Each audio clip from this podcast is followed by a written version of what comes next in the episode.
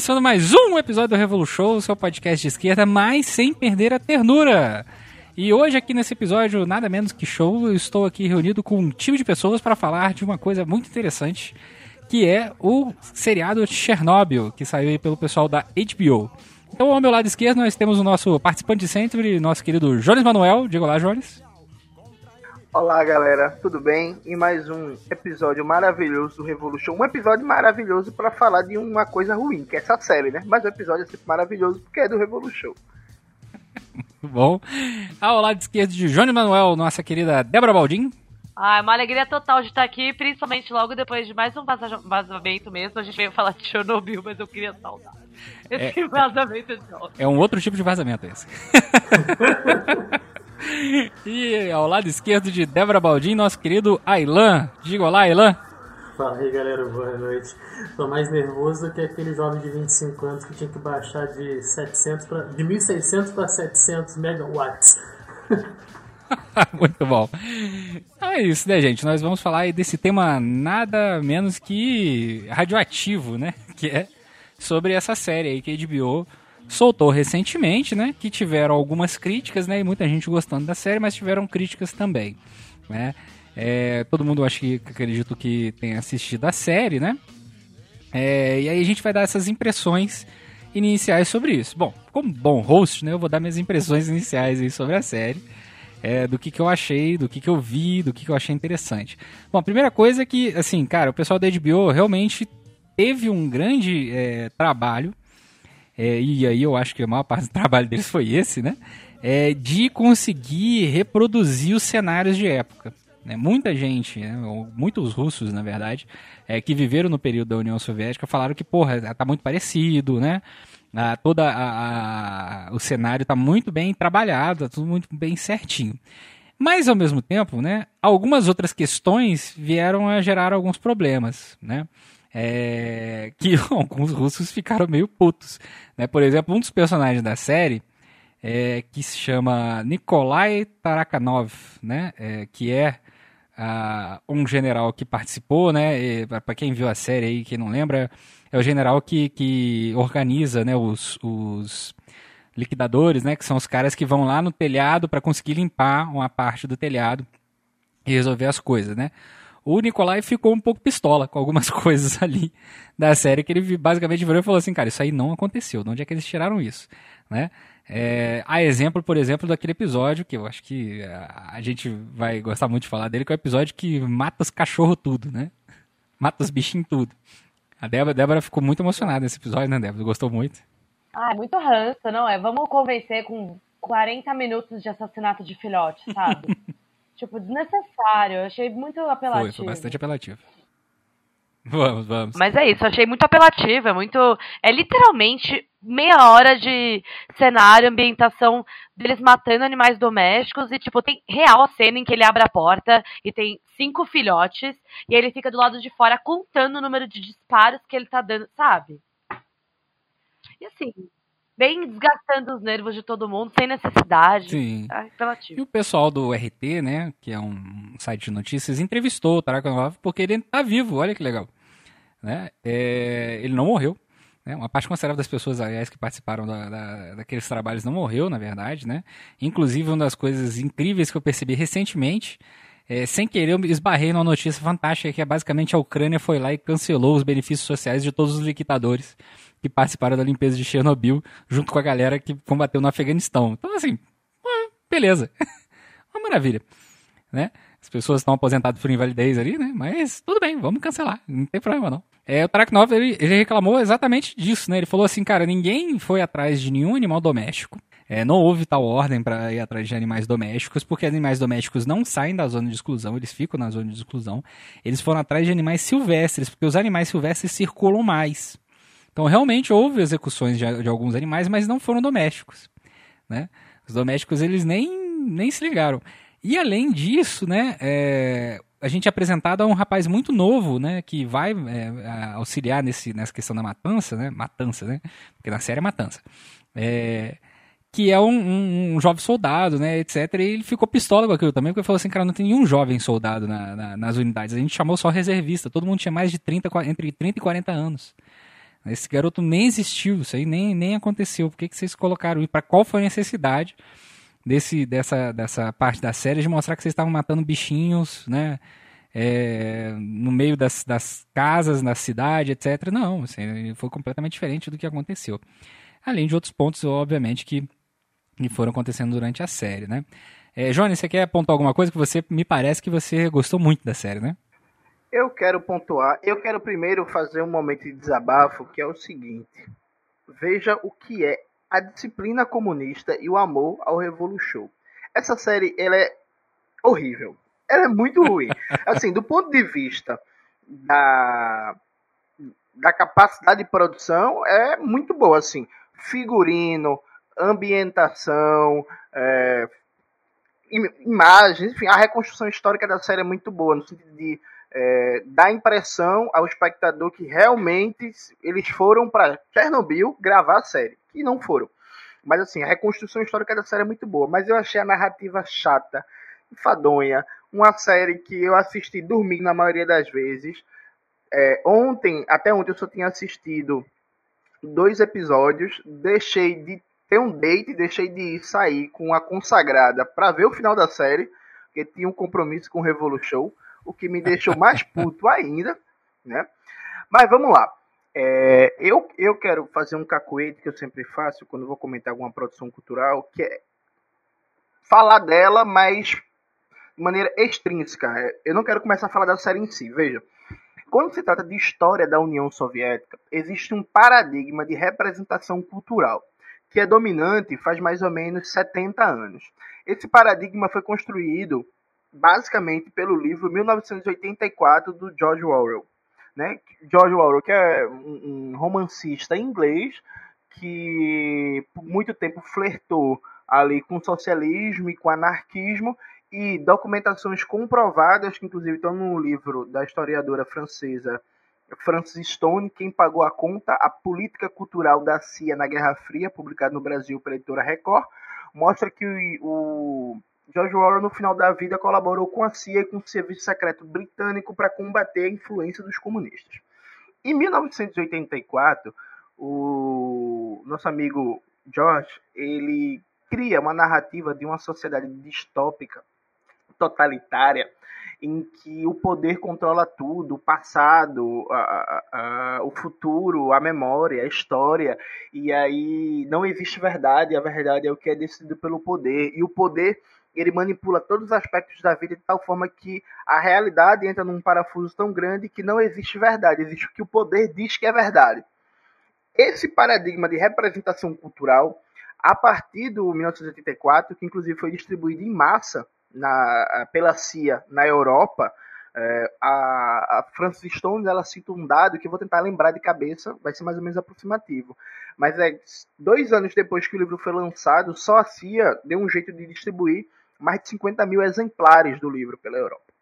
E é de tal forma que se criou um paradigma de representação dos países socialistas. E aí não só da União Soviética, como China, Coreia, Cuba, Iugoslávia, Vietnã, enfim, toda experiência socialista, inclusive até Venezuela, que nenhuma experiência socialista ainda é, eu espero que seja em breve. E aí se criou esse paradigma.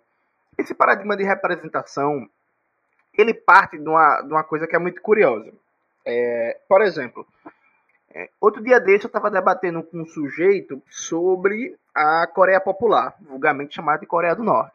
E o sujeito falou que o país é muito fechado e não tem condições de você é, debater se o país é bom ou ruim porque não tem dados. Eu falei para ele, você está falando merda. Vamos entrar aqui. Entrei no site do IBGE, que tem uma ferramenta chamada IDH Interativo, que é uma base de dados é, do Banco Mundial, do FMI, das diversas organizações da ONU, que dá para você consultar os dados de todos os países do mundo. É uma ferramenta maravilhosa, que inclusive espero que o governo Bolsonaro não acabe. E aí entrei no IDH Interativo e mostrei os dados da Coreia Popular. Aqui, ó, o índice de analfabetismo, cobertura de saneamento básico, acesso à saúde, água potável, nutrição, etc, etc. Qual foi a resposta imediata do cara? Mas tem que ver se é confiável, né? Eu fiz, ô, ô, ô, meu querido, mas por que não seria confiável? Não, porque é, sabe como é que é, né? Governo comunista. Repare, é, todos os dados desse, desse, dessa plataforma do IBGE são retiradas de organizações da ordem dominante, né? Do FMI, do Banco Mundial, da ONU, etc e tal.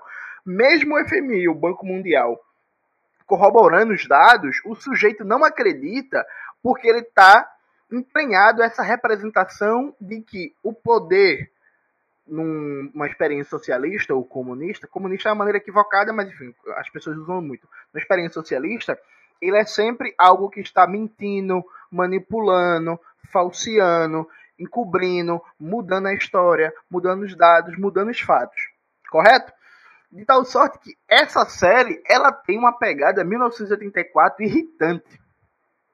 Irritante, assim. É, é, é sempre é a tentativa de algum burocrata que não quer encarar os fatos, que não quer dizer como as coisas foi, que quer encobrir, que quer esconder, que não quer mostrar tudo.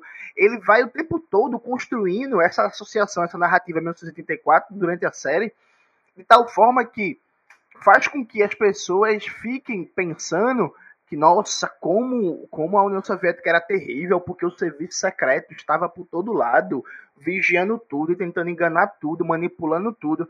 Quem assiste a série desarmado de um crivo mais crítico do ponto de vista político e ideológico, vai terminar a série dizendo, graças a Deus, que na democracia, por exemplo, estadunidense, não tem isso, né? Não tem essa espionagem, não tem esse poder querendo manipular tudo, as coisas são abertas. No Brasil é assim.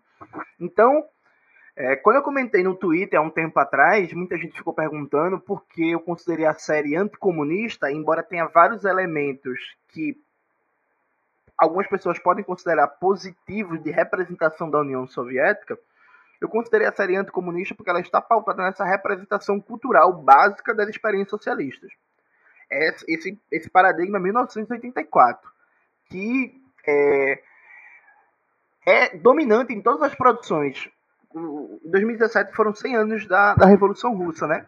E aí, se você parar para reparar, todas as produções que foram lançadas de 2017 para cá, eles têm o mesmo tipo de estrutura narrativa. Cito dois exemplos mais famosos: Colheita Maldita, que é um filme que tenta retratar o suposto é, Holodomor, que nunca existiu, que é um mito, que inclusive mês que vem vai sair um vídeo no meu canal falando disso, e a série Trotsky.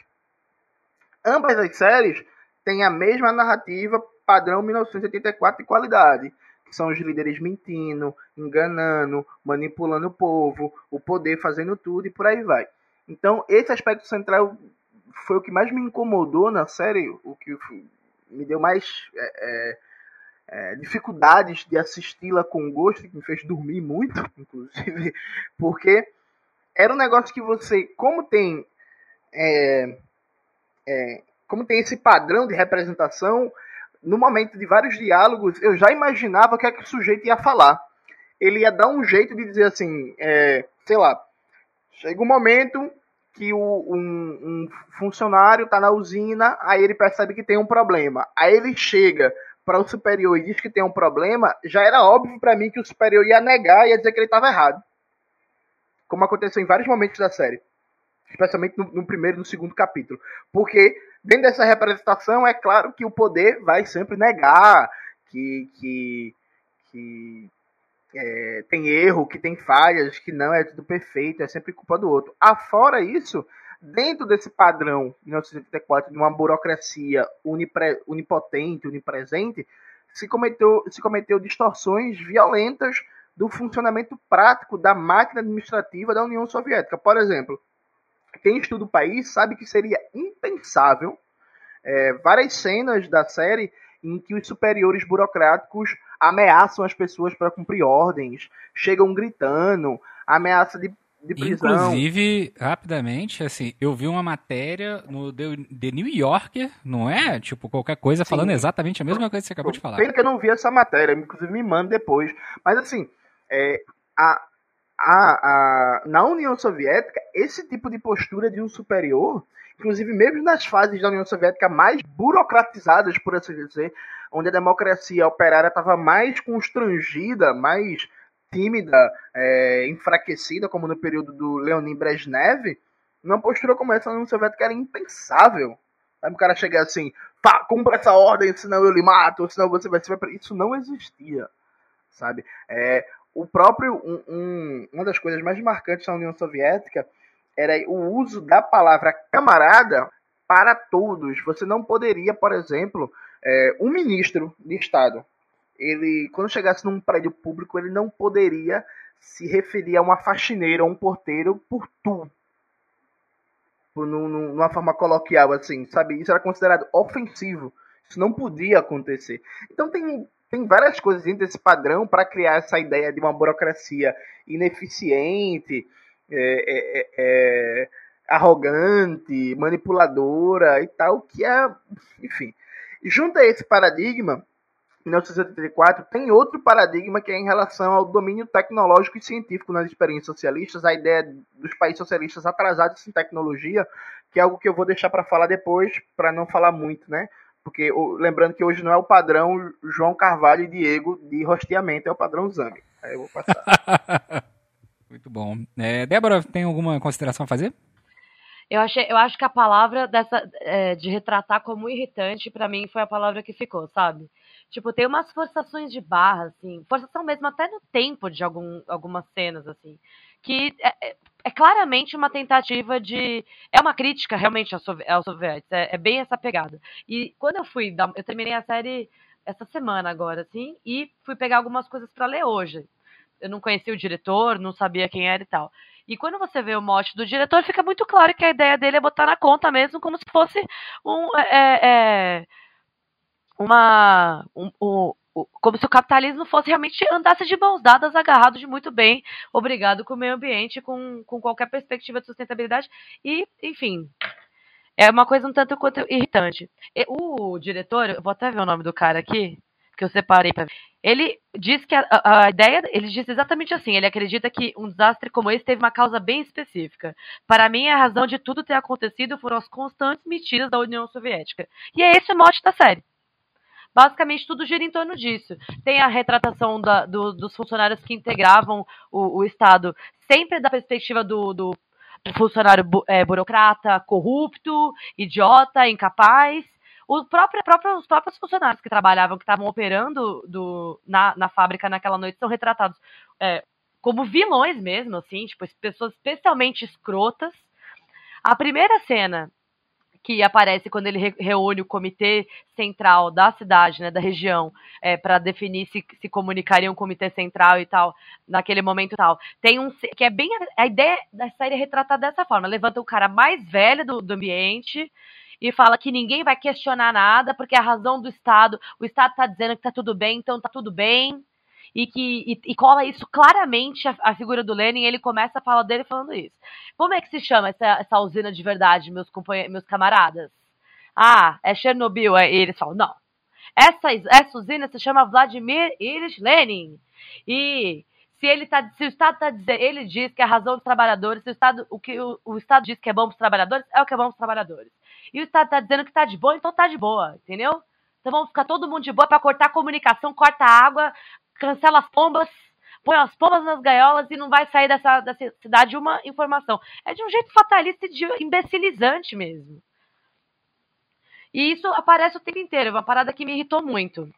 E eu, outra informação importante que eu fui descobrir depois é que a, é, a, o livro que baseia boa parte da série é o livro daquela mulher que escreve aquele livro A Guerra Não Tem Rosto de Mulher. Não sei se vocês chegaram a ler. Que é, tipo, eu cheguei a ler porque eu estudei um pouco dessa coisa da participação ativa de mulheres em conflitos armados no final da faculdade. E esse é um clássico, né? O livro é de 1985 da Alex, nem sei, Svetlana Alexievich, sei lá que é, inclusive, uma pessoa que, tipo, tem uma perspectiva absolutamente antissoviética mesmo, assim, que transformou a vida dela em, fazer a crítica em todos os sentidos, assim. É, ela, a ideia de, de, desse boato sobre os animais domésticos, ela fala, a ideia de escrever o livro sobre isso foi minha mesmo e tal, inclusive e tal, que é esse lance dos animais retratado de modo bem imbecil também, como se, como se, tipo, o, o mundo soviético dos soldados, por exemplo, fosse dividido entre o soldado corrompido, entendeu? O cara que mata a primeira pessoa e se torna um, um idiota a, a, a serviço do, do, do, Estado. E o jovem que vai lá e tem que, tem que passar por isso, um jovem de 17 anos que não é um soldado profissional, ele é um, um cara que trabalhava no comércio e vai parar no exército porque era assim, entendeu? Porque estava de bucha para jogar lá, então você joga qualquer. Então é uma coisa tipo. E é tudo nessa forçação de barra. Tudo nessa forçação de barra. Então, sei lá. Parece assim. E, e de um jeito que parece que não tem. Não tem. É, não tem gente comum lá dentro, entendeu? Não tem pessoa comum. É to... Ou você tá conspirando ou você tá cons... sendo conspirado contra, e vigiado e ameaçado. É bem. Foi uma, uma série bem difícil de assistir também para mim. Até o final. Entendi. É, Ailan, o Ailan, para quem, não, quem não sabe nesse momento aqui, é o, é o nosso físico de plantão. Acabaram ah. de me ligar aqui no 193 aqui, pedindo pra eu atender o telefone e falar com vocês. O que, que você achou da série?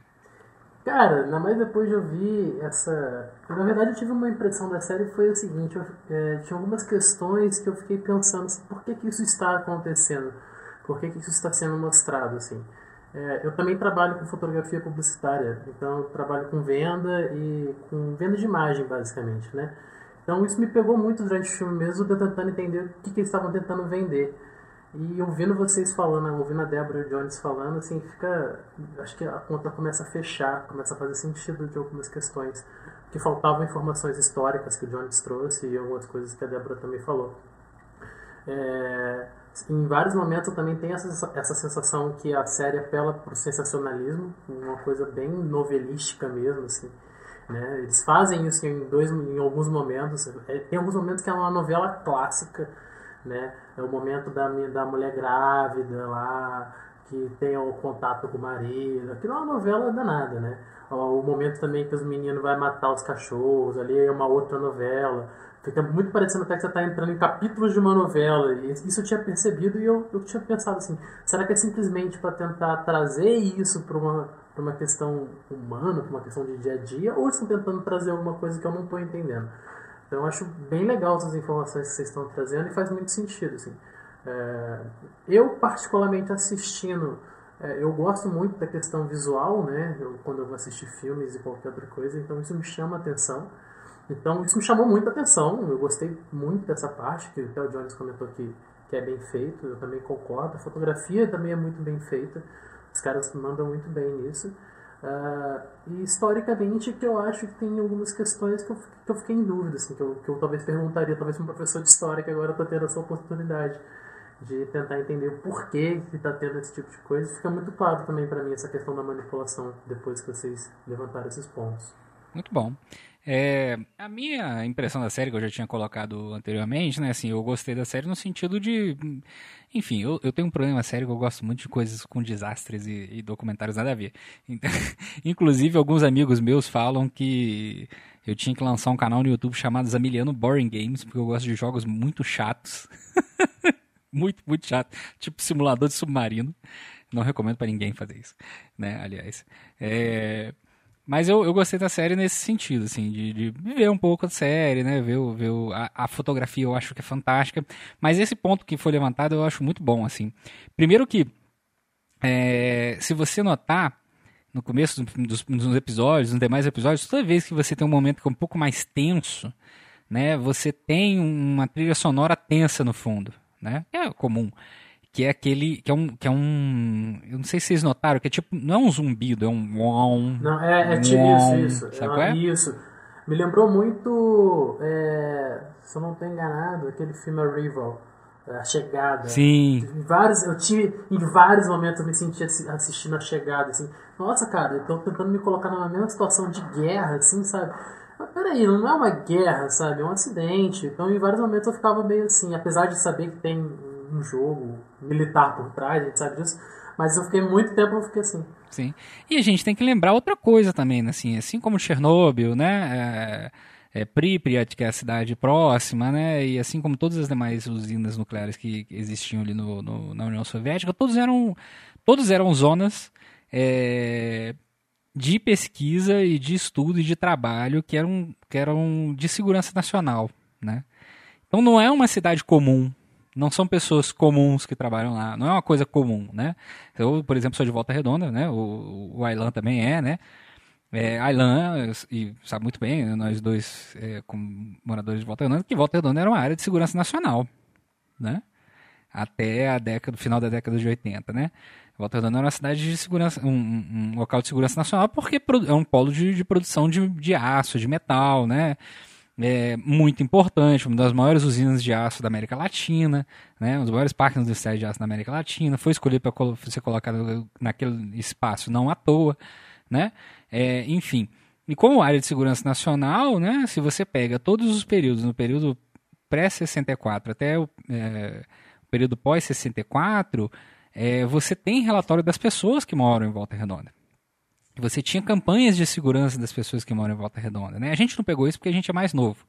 Né? Mas tinha toda uma, uma questão disso. E, e tipo, é uma cidade que só produz aço, sacou? Você não vai juntar aço com aço e vai fazer uma bomba. Você vai precisar de aço para fazer uma bomba. Mas assim, é, a gente está falando de, de, usinas nucleares, né, que tem é, combustível nuclear, que é uma coisa que pode ser utilizada para os mais variados fins, né, além do, do é, da própria produção de energia que é feita naquele momento, né, você pode usar, é, enfim. É, então, assim, é uma área de, de segurança. Como toda boa área de segurança, é óbvio né, que você vai ter a figura das pessoas que vão trabalhar com a segurança da cidade. Né? Mas a série levanta isso como, como, de uma certa forma, como se todo o espaço físico existente fosse a mesma coisa. Não, é porque eu tava semana passada escutando um podcast liberal, aí tava um liberal indignado lá, porque segundo ele, um amigo dele viajou para a Coreia Popular, e aí lá é proibido chegar perto das bases militares e tirar foto. Isso era a prova que o país era uma ditadura.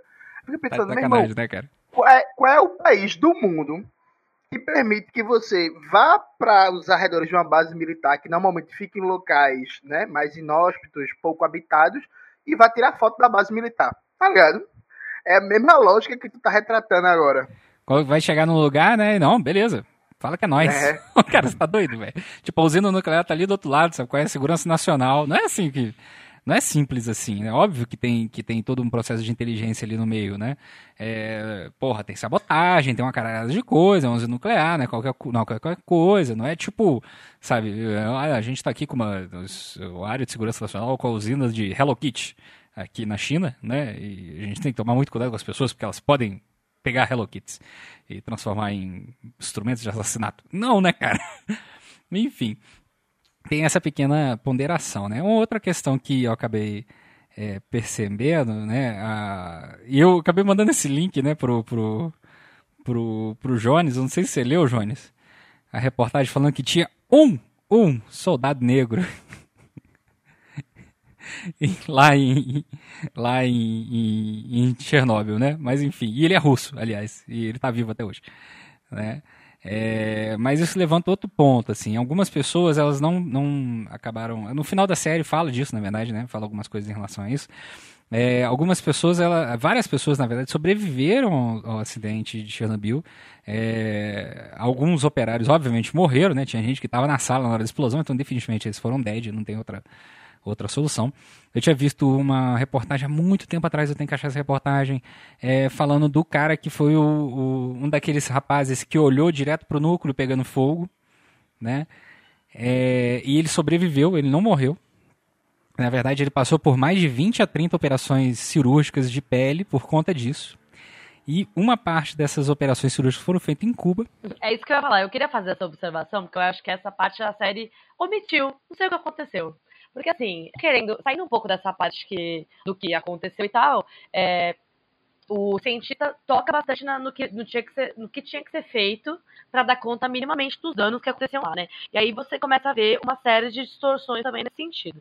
E é, uma das mais importantes, assim, eu fico pensando, o que, a, a, que situação ficam submetidos? Ficam submetidos as pessoas, os civis, que passam por, é, por catástrofes como essa, por acidentes é, em países que não são, enfim, socialistas. Porque essa semana mesmo saiu uma matéria circulando aí na grande imprensa é, falando do programa das crianças, é, do atendimento em Cuba às crianças de, de Chernobyl e tal. E assim, é, é uma matéria incrível que conta exatamente isso, que Cuba recebeu quase, tipo, 30 mil crianças é, e preparou toda uma cidade para receber essas crianças. E aí era uma matéria que mostrava os depoimentos das pessoas que passaram por lá e tal, e enfim. É, ou seja, existiu toda uma força-tarefa do país para lidar, ou seja, um esforço que é do povo, né? Era do povo soviético para lidar com o que estava acontecendo ali.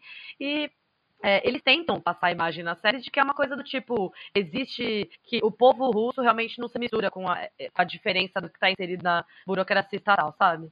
Essa é, diferença fica evidente também na hora que eles, eles vão atrás dos mineiros para apagar o incêndio, porque o incêndio não ia apagar com água. É, o que já não foi uma surpresa para mim, apesar de ser de humanos, porque eu também já sabia que nem todo fogo se apaga com água. Mas eles vão atrás de um, de, dos mineiros e tal, e é uma série em que, tipo, o ministro de, min, de, de energia é um almofadinha, e aí o trabalhador olha e fala, tipo, despreza, porque o cara é um burocrata idiota, que não, como se o cara não soubesse nada do que estava acontecendo ali, e eles fazem o favor de ir ajudar a apagar o incêndio, enfim. Mas tem essa parte, tanto deles não, não colocarem, não serem, é, retratar com fidelidade, como de fato a Rússia soviética, tipo, na época lidou com o que estava acontecendo e como isso se integra com os, com os países, né? É, e também essa parte de, do, de retratar os trabalhadores sempre em oposição, sabe, ao projeto nacional é bastante insistente e reincidente na série toda.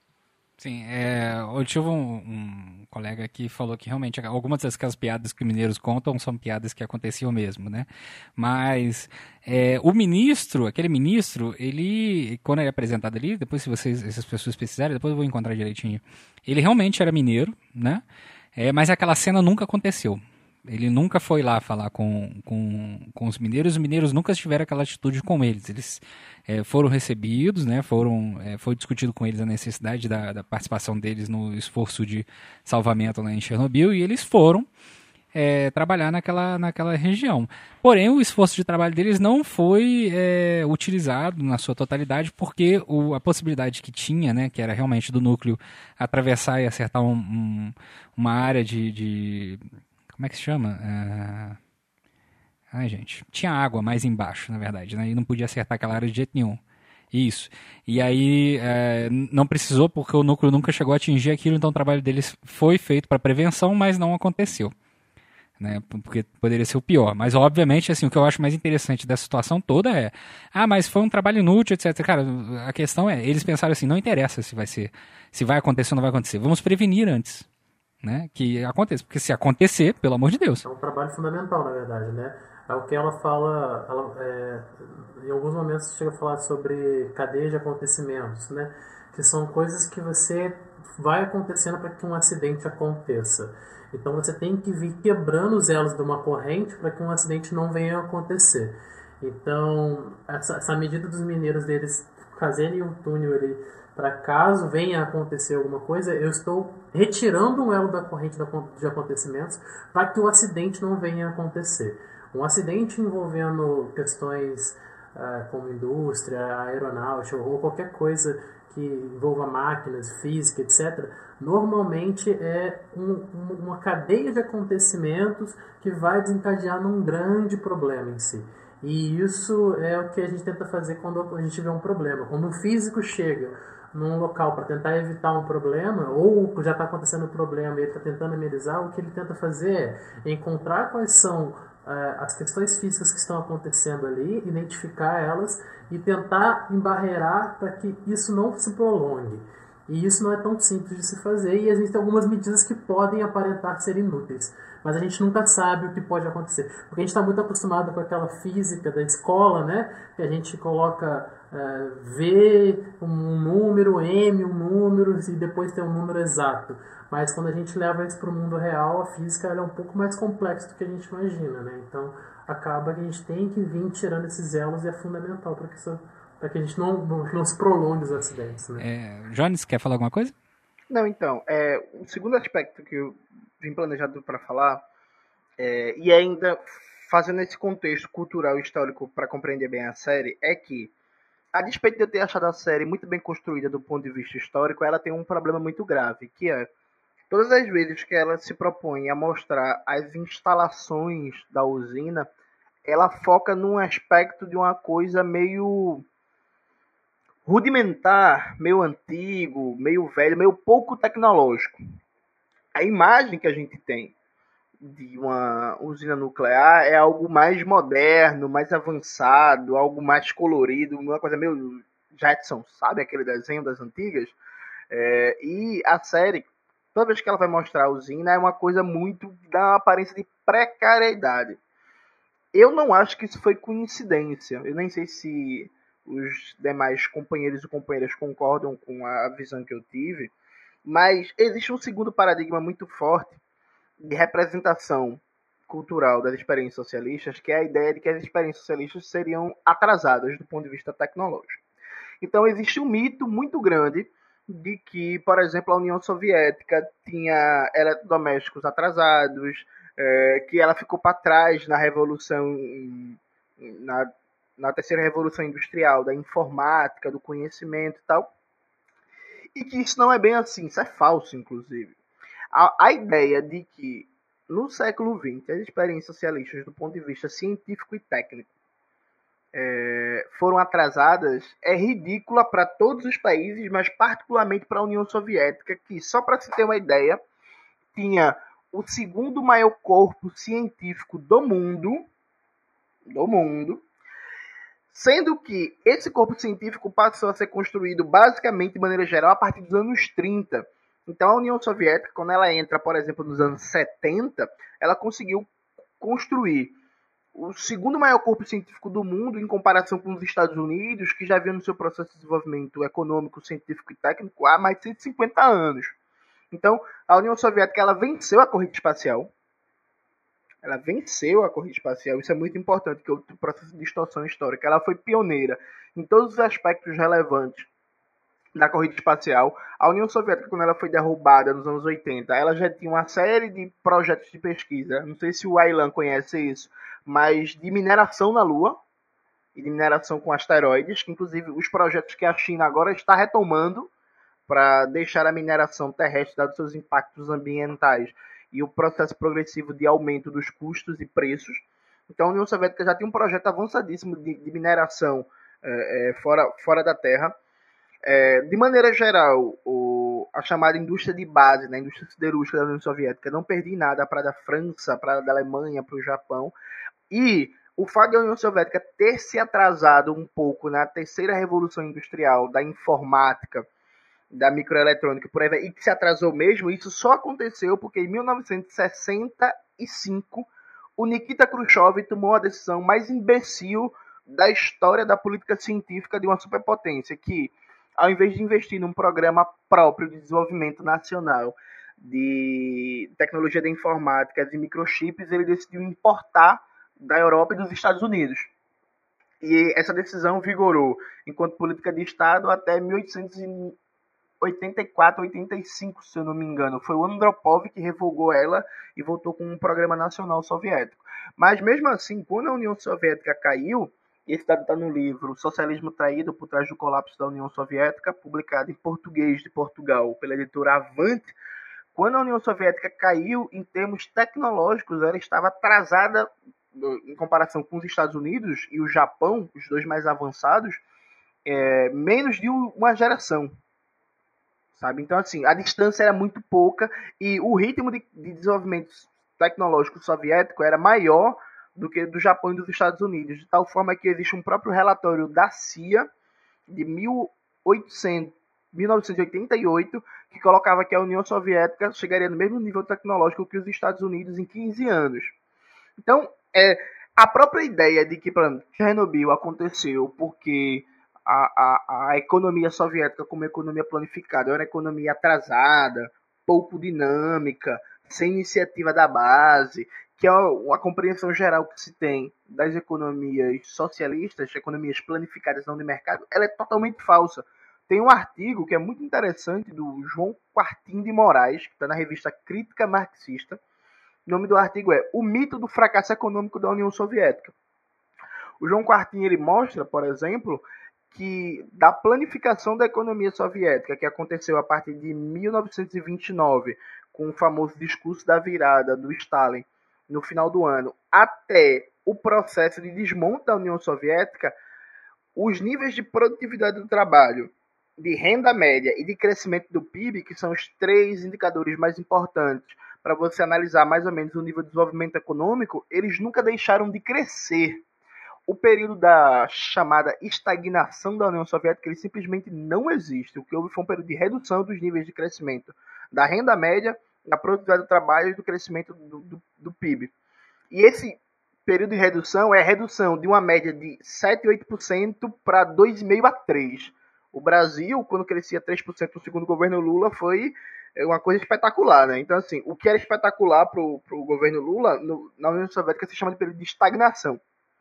Então, tem que ter muito cuidado com essa ideia é, é, é, que a série, ao meu ver, reforça de um suposto atraso tecnológico. Evidentemente, existe uma dificuldade sistemática da União Soviética em repassar a tecnologia aeroespacial e militar para aplicação civil. Só que os próprios critérios de eficiência tecnológica que a gente normalmente usa, eles são muito problemáticos. Eu vou dar um exemplo para vocês que eu acho fantástico. Tem um camarada do PCB aqui em Pernambuco que é Aníbal. Aníbal é médico, se formou na Ucrânia, na época da União Soviética, porque em 1962 a, a Embaixada Soviética fez um concurso tinha que escrever um poema sobre a União Soviética. Quem ganhasse tinha uma bolsa de estudo para estudar que porra quisesse lá. Aníbal fez um poeminha aí legal. Na verdade, o poema é muito ruim, mas enfim, ganhou. Foi lá estudar na Ucrânia. Fez medicina. Quando ele voltou para o Brasil, nos anos 70, ele trouxe um liquidificador da União Soviética. Era feio o design? Era. Era barulhento? Era. Mas o liquidificador funcionou até metade da primeira década dos anos 2000. Então você tem um eletrodoméstico que a vida útil dele transitava em torno de 40 a 50 anos. Véio. Então repare, é, é, é, um Arno bonito, moderno, daquele silencioso? Não é, não. Só que aí, qual é o, o, critério de eficiência? É um negócio bonitinho, compacto e tal, ou é um negócio que tem uma durabilidade e garante uma relação ser humano-natureza menos agressiva, dado que, como a durabilidade é bem maior, você vai precisar retirar menos recursos da natureza para construir outro, vai gerar menos lixo e por aí vai. Percebe? Então, muitas vezes o que se fala aqui na União Soviética era sintoma de atraso tecnológico, na verdade eram outras prioridades produtivas de um sistema diferenciado. Na União Soviética, é, a termos de, em termos de eletrodoméstico, que é um dos, um dos instrumentos mais usados em tecnologia civil, a preocupação muito maior era com a durabilidade dos instrumentos é, do que com o seu design do que com a sua é, é, a sua beleza ou então com reduzir ruídos e por aí vai. Sabe? Então a gente tem que se ligar em tudo isso para não assumir essas essas representações porque veja não existe coincidência na indústria cultural.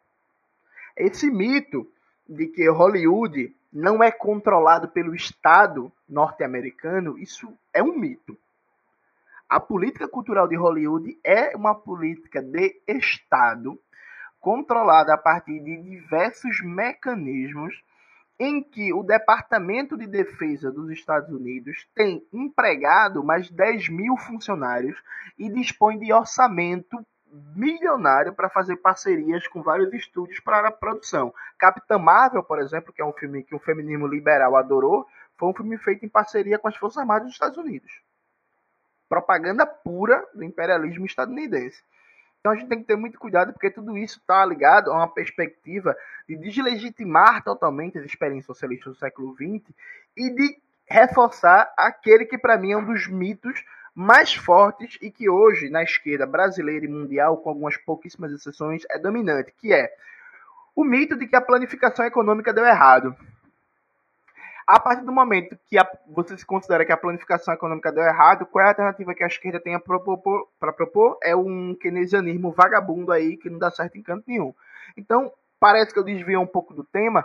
Isso me pegou muito. Eu não sei se eu viajei na interpretação por causa de conhecimentos prévios, né? A, aquela coisa da teoria da comunicação, que a recepção da obra depende muito da bagagem do receptor. Mas isso foi o que me chamou muita atenção, essa ideia de atraso que, que se passa quando se representa a, a, a, o interno das instalações nucleares, e em termos estritamente tecnológicos, o nível de domínio da União Soviética a nível de energia atômica, não estava atrás do Japão, dos Estados Unidos, ou da França, ou da Alemanha, ou qualquer país que tenha um uso massivo de, de energia nuclear, não. De forma alguma, eles estavam mais ou menos pareados ali. Ah, eu acabei de lembrar de, de, duas coisas, na verdade, durante a fala do Jones. Na verdade, três. Uma é, eu tenho um fascínio muito grande da gente ainda produzir um episódio do Revolution sobre o, o fim da União Soviética, né? É, que eu acho que é extremamente necessário a gente fazer esse programa, porque eu não consigo achar nada em lugar nenhum. Eu acho que a gente tem que apontar as pessoas a lugares para pesquisar, o que fazer, né, quais foram os problemas, etc. Que eu acho profundamente que vai ser acabar se tornando um episódio em, do, em duas partes. É, ou mais, né, uma série de episódios. A segunda questão é do que o Jones falou, né? Assim, eu não, eu não vi, eu, pelo menos durante a série, eu não senti essa coisa do atraso. Eu senti só que era uma sociedade na década de 80, né? E que não tinha muita diferenciação das demais coisas, né? Que a gente, que as pessoas viveram na década de 80 em qualquer parte do mundo, né? Zé, é, sabe, eu... posso fazer uma observação? Eu acho que eu, eu consigo identificar isso numa cena que o, do que o Jones falou. Quando o, o cientista, como que é o principal lá, vai depor, não na... Legazov. Legazov. Quando ele vai falar no tribunal e ele explica por que, que o reator explodiu. E aí a Sim. primeira parte ele relata minuciosamente as falhas humanas do, da galera responsável pela usina. E aí ele entra em explicar, porque o grande problema era o Estado soviético assumir a própria responsabilidade na questão ali. E aí ele explica por que, que aqueles, aquelas pontas daquele reator eram daquele jeito e ele parte por uma generalização ali sim, como se tipo o Estado soviético economizasse nesse campo e tipo ali fosse escolhido o que era mais barato e blá blá blá blá, meio que nesse lugar assim, e ele meio que discursa um pouco nesse sentido. Sim, sim. É por isso que. É, é, por, é, pelo motivo que tudo aqui dá errado. Meio que essa tudo assim, sabe? Porque nós não investimos direito. faz não... tudo barato. Exato e vagabundo. E como, como é que tipo, a potência que está concorrendo com os Estados Unidos em termos de, de armamento, é, na corrida armamentista tá, tá falhando nesse. Como é que pode ser as duas coisas, sabe? Sim, é isso, isso é uma coisa que dá para dá pra relativizar, assim. É porque foi um, obviamente foi um erro de projeto, né? O, o, a, a, o problema do reator ali, né? Da, de, da, das barras não conseguirem voltar para dentro, né? E, e etc. É, mas dá para relativizar isso em relação a Fukushima, né? Por exemplo. É, definitivamente a sociedade japonesa toda hora é apontada como uma sociedade extremamente avançada, né? A tecnologia da puta que pariu, né? Tem robô pra, pra tudo, né? Tem aquele maluco esquisito pra caralho que tem um robô que parece com ele, que é aterrorizante, aliás, né? É, eu queria lembrar disso. Inclusive, o Japão tem umas coisas muito aterrorizantes. Um abraço aí, japoneses. É, que dá um, um, relativo medo de vez em quando. É, mas Fukushima foi um outro erro de projeto também bizarro, né? Que era o país que eu estava discutindo no Twitter um tempo atrás, assim, como, como assim o país do tsunami, que inventou a palavra tsunami, nunca pensou assim, tipo, hum, talvez um tsunami possa acertar as nossas fábricas, de, as nossas usinas, que estão na costa. Por que eu não faço alguma coisa para pensar nisso antes?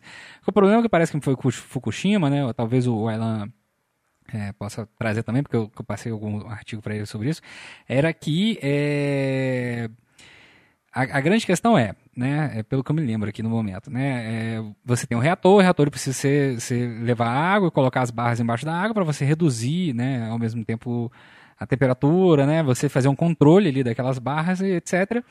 E para isso você precisa de energia elétrica externa à usina, porque você precisa de que as bombas de água fiquem jogando água lá para dentro, assim como outras coisas continuem funcionando. Ele é uma usina que não se retroalimenta, alimenta para fora, mas ela precisa de alimentação externa.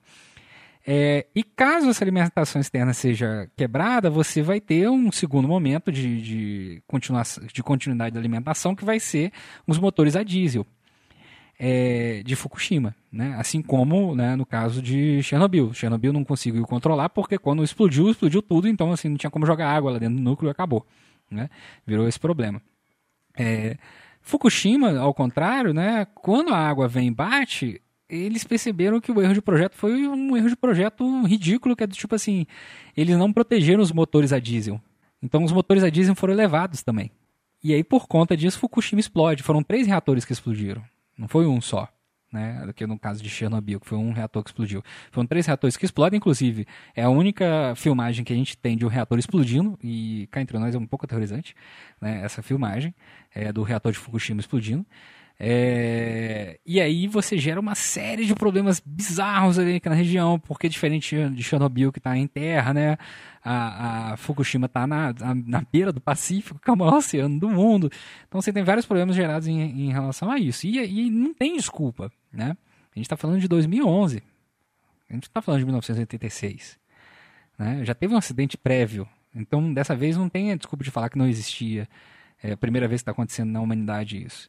Né? Além disso, um outro fato que eu achei um tanto quanto bizarro que eu não fazia a menor ideia, eu talvez acho que vocês não saibam, os reatores 1, 2 e 3 de Chernobyl funcionaram até 2000. É, eu fiquei sabendo assim, porque na, na eu fiquei um pouco a chocado. do diretor, eles é, que eu vi que eu li a resenha, eles falavam que era tipo a explosão específica do reator 4. Sim. Ah, outra coisa, os bombeiros nunca combateram o reator 4 subindo nele e na parte de baixo. Ele estava na parte de cima, é, apagando para que os incêndio, o incêndio não se espalhasse para o reator 3. Então aquela cena não aconteceu deles lá embaixo. Mas pode, pode falar, Débora.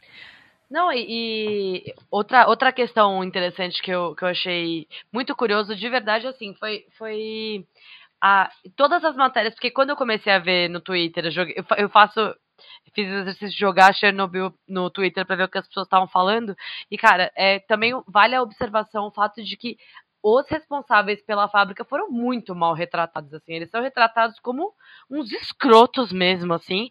E todas as matérias. Principalmente o Dyatlov, né? Que é o cara que. que... É. Que acaba sendo colocado ali como, como o cara que pressionou todo mundo até o máximo para acontecer, né? Porque ele queria, porque queria que acontecesse, né? Que os exercícios foram feitos mais de três vezes. É, eu não sei se isso realmente ocorreu, né? Enfim.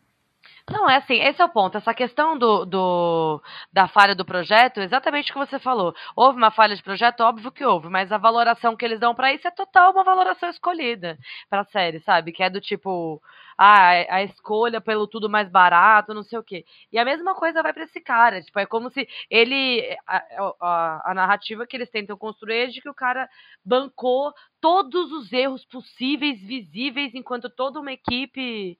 É, toda uma equipe dizia para ele que não, simples, única e exclusivamente para subir de cargo e tal.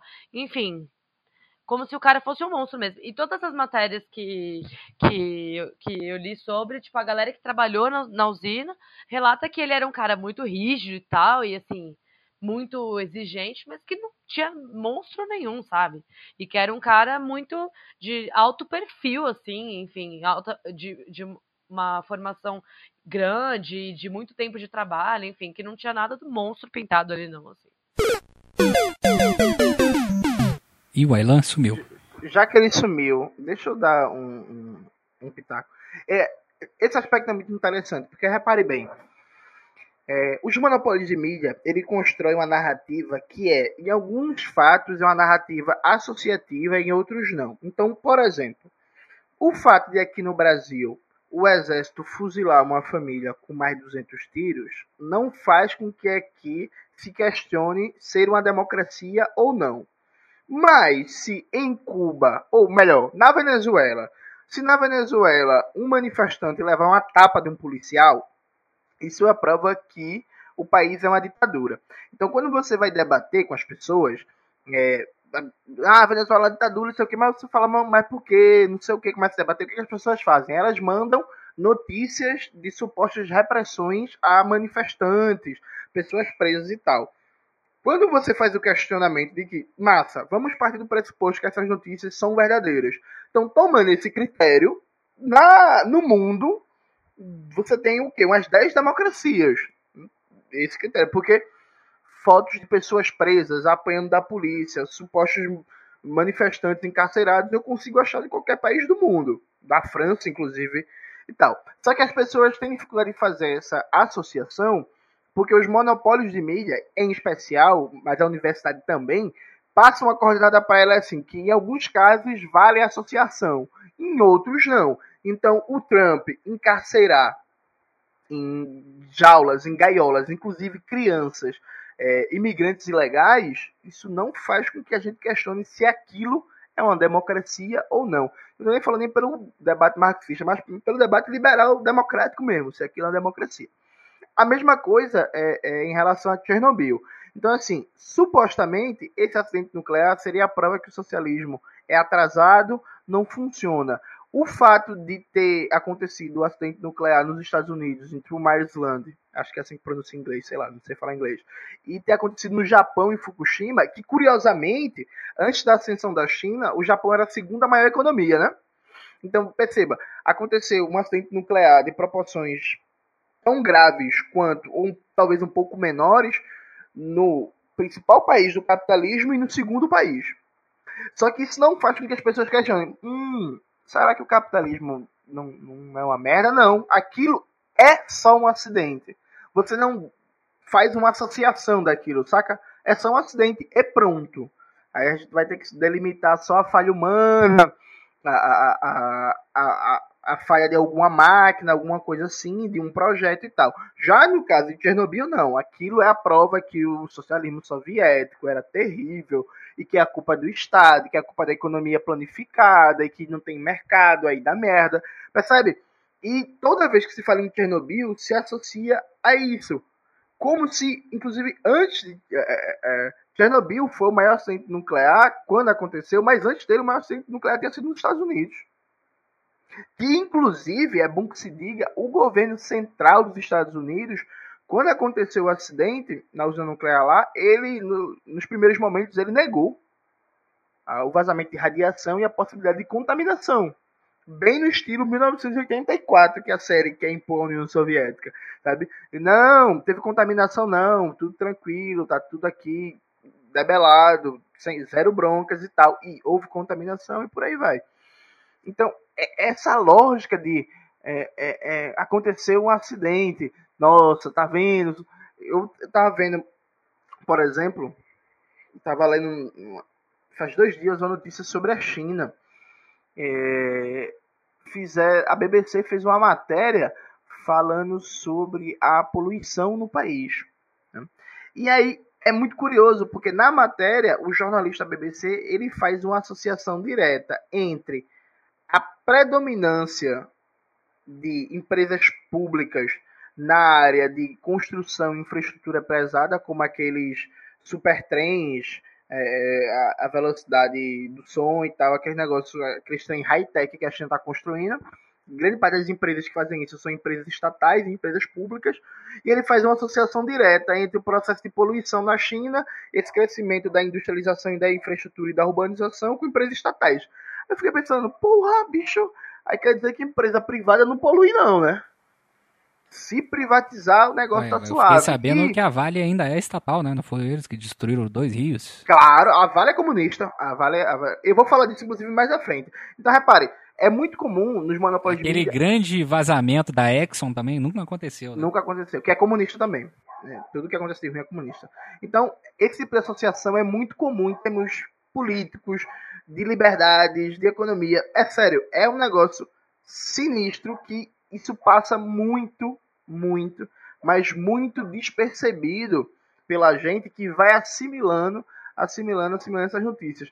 É, que aí, até para fechar o, o, raciocínio, eu lembro como se fosse hoje, quando aquela Ione Sanches veio ao Brasil e aí se debateu muito se ela, a esquerda deveria combater, ela falar ou não, é, é, se ela deveria ter o direito de fala. E o Suplicy foi lá e defendeu ela, que foi um momento muito infeliz da biografia do Suplicy. E eu lembro que eu escrevi um texto na época que eu falei assim, bicho, isso é um, um falso debate. Só o fato de a mulher receber financiamento estrangeiro para vir aqui no Brasil falar merda do pai dela e depois voltar e tá de boa, já mostra que aquela porra não é ditadura. Acabou-se. Que porra de ditadura é essa que você, o governo espanhol paga, o governo espanhol, as empresas espanholas pagam você para você sair pelo mundo falando mal do seu país, você fala um bocado de merda, diz que é uma ditadura, que não sei o que, prega a derrubada do governo, depois você volta pro governo e continua trabalhando lá de boa, suave, com todos os seus direitos políticos, civis e tal, e tá tudo de boa. Sabe? Então a gente tem que se ligar muito nisso, nessas associações que acabam passando despercebidas e incorporando ao domínio do inconsciente e que a gente não percebe na hora. E a série tem muita essa visão, que é a visão dominante nos livros de história também, ah, falando como professor que trabalha com livro didático. A visão dos livros de história é que o acidente de Chernobyl está associado ao atraso e ao burocratismo soviético. Mas, é, agora que eu lembrei aqui que o, o, o Gorbachev até chegou a escrever de um livro dele que talvez tenha sido isso a causa da, da, do que da queda da União Soviética, né? Uhum. É isso que eu ia falar. Isso é, inclusive, a, a tese também, porque foi uma, é uma, uma tese famosa dele, né? Não, não sabia disso. Eu acho que isso entra no nosso querido podcast futuro vindouro do Por que Caiu, né? Que é muito bom. A gente precisa muito fazer isso. Já adianto que eu discordo do Gorbachev. Já tem spoiler aí do próximo episódio. É, acabei de lembrar de outra coisa também, que você tá falando isso. Eu lembrei daquele seu artigo na Boitempo, que você fez sobre a defesa da, da, da, Coreia do Norte, né? E eu lembrei de um ponto que eu gostei muito do seu artigo, que era você falando exatamente sobre a questão do monopólio de mídia mundial, né? É, que existem três grandes corporações mundiais, né, de, de mídia, que como é que era? American Press? É, Reuters, Reuters, será que pronunciar isso? Reuters, Reuters, Reuters. E Associated, Reuters, que é inglês? E Associated Press. Isso. Né? E aí eu lembrei aqui que eu tava vendo, sem querer eu acabei caindo nesse vídeo, né, dos, dos dois amigos meus, né, que é o Oli e a Dasha, né, que tem um canal no YouTube, que eu até participei, fiz uma entrevista lá falando o que, que era, como é ser um assistente social, né, eu gosto muito do canal deles. A Dasha, que é a companheira dele, ela é russa, né, ela nasceu na Rússia, o pai dela é, trabalhou em um submarino soviético, né, no período da União Soviética. Inclusive, tem até um vídeo dele falando como era viver na União Soviética naquele período. Ah, eu acho É, que eu é vi bem esse engraçado. vídeo já. Eu acompanho viu, o né? canal deles, gente. Eu, eu já vi. Eles são maravilhosos. São. É, inclusive, um dia eu ainda vou agradecer o, o pai da Dasha, porque eu tomei uma, umas vodka russa lá e foi, ó, nada menos que show. É mesmo? É... Cara, vodka de verdade é muito bom. Até nisso. Até nisso a economia bonificada para os. E aí, é, ela, tava, fa- ela tava reclamando de um, de um ponto da série, né, até onde eu tinha visto, que eu achei bem interessante, que foi que é, começaram a, a- a divulgar que a Rússia, os russos ficaram muito putos com a série, putos do cu deles. Com a série, acharam que um completo absurdo, e que eles estavam fazendo uma série deles, Ah, eu vi rebater a essa série da matéria na. BBC, sei lá. Exato. E aí ela falou assim, ué, bom, já que tá fazendo a série deles, eu vou procurar aqui, em russo, aonde tem isso, né? Quem tá produzindo. E ela não encontrou nada. E aí ela falou isso no vídeo, falando assim, cara, é isso, né? Cheguei à conclusão que, é, que o jornalismo morreu, né? Porque eu não encontrei nada em russo falando que tem uma série sendo produzida. Onde é que eles tiraram isso? Onde é que eles tiraram essa informação? É, inclusive, ela falou que alguns russos gostaram da, da série, não acharam a série ruim, né? De todo ruim. Mas essa coisa bizarra do tipo criar esse factoide medonho, né, do tipo, os russos estão muito putos, eles vão criar uma série só deles. Que não vai acontecer porque não tem notícia em lugar nenhum, canal russo nenhum, nenhuma produtora russa, nada falando que vai Ô, criar uma série. Ô Zami, e tem uma coisa curiosa aí, que nessa notícia fake fala que os russos iam culpar um agente da CIA pelo acidente. Isso. E, e o legal é que as matérias tratam isso como uma versão ridícula, mas repare bem, toda estação nuclear, to- todo, todo usina nuclear de geração de energia é protegida, como você já citou lá atrás, é, por forte aparato de segurança, porque sim, pelo amor de Deus, a gente vive num mundo em que existe espionagem industrial. É, sério, tem umas coisas que são meio surreais. Por exemplo, o, o, o menino lá, o Snowden, quando ele divulgou os documentos, tem documentos mostrando, provando que a NSA espionava não só a presidenta Dilma, como os e-mails corporativos da diretoria da Petrobras, da Eletrobras, do Banco do Brasil, da Caixa e a porra toda. Então, assim, a gente tem os negócios. Não só isso, como o Snowden mostrou que a NSA espionava as principais é, indústrias do mundo que concorriam com os Estados Unidos. Então estava espionando a Volkswagen, a Renault e não sei o que e tal.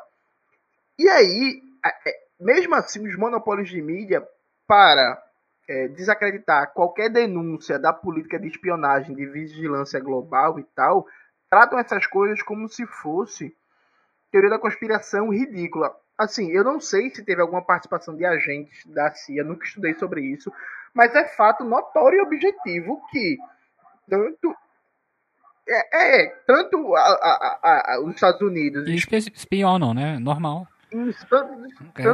É, E, o- e, e mesmo valendo da própria União Soviética, né? Aquele caso famoso da década de 50, 60, não lembro bem, que depois a pessoa foi trocada pelo, pelo piloto do YouTube lá, né? Que não é o. Que não é o. Como é que é o nome do, do, do vocalista do YouTube? Não, não é o Bonovox, né? É. Podia ter deixado preso na União Soviética. Mas, Bonovox. Mas, enfim. É, né, tem tem essa, essa, esse momento, né? Assim, espiões existem, gente, não é bruxa, não.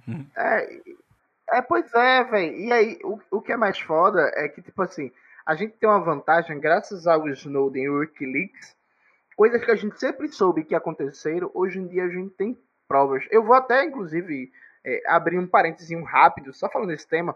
Outro dia desse mesmo eu estava debatendo sobre esse suposto massacre da Praça da Paz Celestial, que fez aniversário outro dia desse.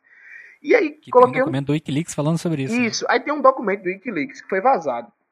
Que é o embaixador dos Estados Unidos conversando com o embaixador do Chile e um telegrama do embaixador dos Estados Unidos para o governo, falando que não teve massacre, que ele estava na praça, que o exército do povo, que é o exército nacional da China, não atirou dos manifestantes Deixou ele lá de boa. e que ele não viu corpos e tal. Aí apareceu um professor da USP, um, um- um rapaz que se considera marxista, e aí falou assim, não, que absurdo, porque aquilo foi um movimento dos trabalhadores e tal. Eu me arretei, falei, ô, miséria. Bicho, o, o, o, o embaixador dos Estados Unidos ele é o quê? Stalinista. é? Porque ele falou que isso era a versão stalinista da história. Eu fui embaixador dos Estados Unidos, ele é stalinista. É. O governo dos Estados Unidos é stalinista. A gente tem um documento aqui que foi vazado, o cara tá preso. Pra vazar os documentos, pra depois a gente ignorar essa porra. é. E é um documento de 89, Enfim, bom- na verdade, né? Esse documento que você tá falando é de É, 12 é, de não, julho de documento- 89, que é o telegrama. é, e os fatos na praça foram dia 3 e 4 de junho. Então, assim, mega no calor da, da situação. É, em loco. Ele tava lá em loco e viu o bagulho, assim, então. uma- inclusive, é, aproveitando que o Aylan morreu. Vai ver que o maluco produziu o negócio em 89, pensando assim, no futuro, o Snowden vai vazar isso aqui. É, E aí eu vou poder utilizar isso malignamente pra falar que não aconteceu. Cara, aproveitando é que o, secreto, o né? Morreu, só um ponto que eu achei interessante. Veja, quando o assunto é desastres, existem dois critérios objetivos para medir é, criticamente como um governo trata a questão. Para mim, os dois critérios são os níveis de segurança prévios que se tomavam para se evitar o desastre e a resposta imediata que se dá para ele. Correto? Então, assim, quando a gente for avaliar, esses para mim são os dois critérios básicos. Então, existia uma preocupação com segurança do trabalho, protocolos de segurança, de evitar acidentes, uma- um, um processo de prospecção das possibilidades de dar errado e um constante esforço para evitar que esse dar, dar errado aconteça. Por aí vai. E a reação que o governo tem para proteger as vidas humanas e por aí vai. Proteger as vidas humanas, animais, vegetais e por aí. É, do ponto de vista de Chernobyl, a reação do governo soviético foi quase que exemplar. Porque assim, veja, repare bem. é, As pessoas atingidas, todas, pelo menos até enquanto existia a União Soviética, receberam assist- política de assistência social. Então as pessoas que ficaram é, é, é, impossibilitadas de trabalhar foram aposentadas, receberam seus direitos, receberam tratamento médico.